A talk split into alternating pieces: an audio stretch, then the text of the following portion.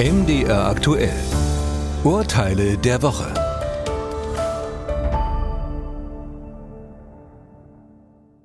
Jonas Jockenbach ist seit drei Semestern Student an einer privaten Hochschule. Im Rahmen der Einführungswoche bekommt er den Auftrag, den neuen Erstsemestern den Einstieg ins Studentenleben zu erleichtern. Dazu gehört offenbar auch eine Party in der Privatwohnung des Studenten. Dort kommt es zu einem Trinkgelage, bei dem auch die Erstsemester kräftig zulangen. Einer der Jungstudenten wird völlig betrunken im Bad gefunden und ein weiterer stark alkoholisiert ins Krankenhaus eingeliefert.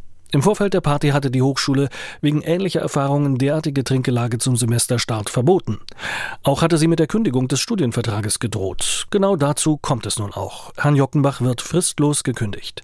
Der wehrt sich dagegen vor dem Landgericht Koblenz. Ohne Erfolg. Der Studienvertrag muss nicht grundsätzlich gekündigt werden, wenn sich erwachsene Studierende in einer Privatwohnung betrinken. Das gilt auch für den Fall, dass der Abend eskaliert und einzelne Studierende ärztlich behandelt werden müssen. Im vorliegenden Fall war aber die Fortsetzung des Studienvertrages nicht zumutbar.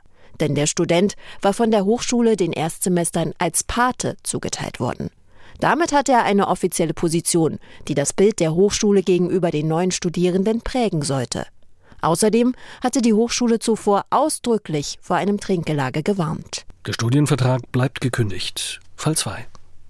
Heiner Heisecke war viele Jahre lang Mitarbeiter in einem Unternehmen. Dann allerdings fiel er immer öfter aus. Aufgrund häufiger Kurzzeiterkrankungen wird ihm nun personenbedingt gekündigt.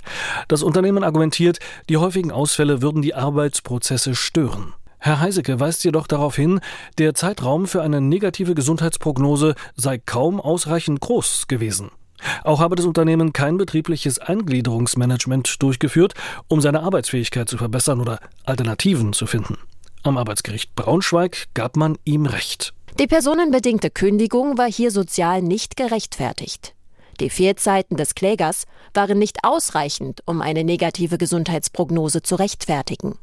Ein weiterer Mangel besteht im betrieblichen Eingliederungsmanagement. Es ist weder transparent noch datenschutzkonform durchgeführt worden. Die Kündigung ist nichtig. Fall 3. Was genau ist eigentlich Schmähkritik und wodurch unterscheidet sie sich von einer zulässigen Meinungsäußerung? Polemik oder scharf zugespitzte kritische Äußerungen können jedenfalls noch nicht als Schmähkritik gewertet werden. Vielmehr geht es in dieser unzulässigen Kommentarform darum, die Person generell herabzusetzen bzw. zu diffamieren. Das ist nun nachweislich auf Facebook geschehen.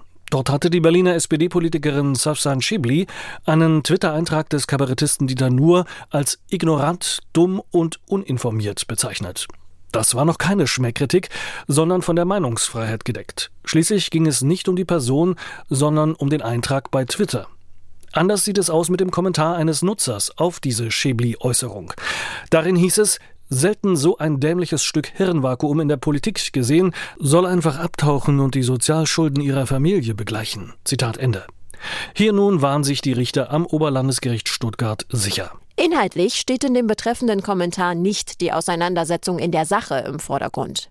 Vielmehr geht es hier um eine gezielte Diffamierung der Person. So wird der Klägerin mit dem Begriff Stück die persönliche Würde abgesprochen. Die Aufforderung, sie solle abtauchen, ist als eine Herabsetzung von Migranten zu sehen. Außerdem fehlt der Bezug zur vorherigen Diskussion um Dieter Nuhr. Es handelte sich hier also um unzulässige Schmähkritik. Eine Revision wurde nicht zugelassen, die Entscheidung ist rechtskräftig.